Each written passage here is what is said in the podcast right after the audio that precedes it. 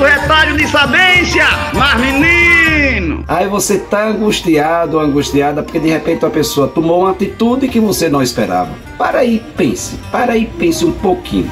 A gente só vai conhecer a pessoa, quem de verdade ela é, quando a gente deixar de ser útil para essa pessoa. Mas enquanto a gente for útil, a gente não sabe. Sim, pode ser uma pessoa boa, uma pessoa generosa, uma pessoa que está de lado da gente, porque simplesmente gosta de estar ao nosso lado.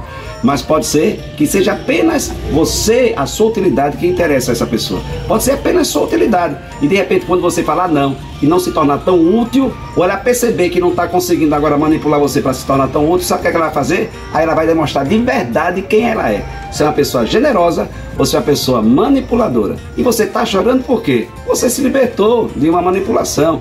Então alegre o seu coração. Alegre, fique alegre e feliz. Toque a vida para frente, rapaz. Sou eu, Padre Arlindo, dizendo bom dia, boa tarde, boa noite. Mas menino, deixe de agradar uma pessoa que você conhecerá quem ela é de verdade. Tem muitos amigos, você vai descobrir muitos amigos, mas também vai se decepcionar com muita gente, entendeu? Mas menino, show, show, show.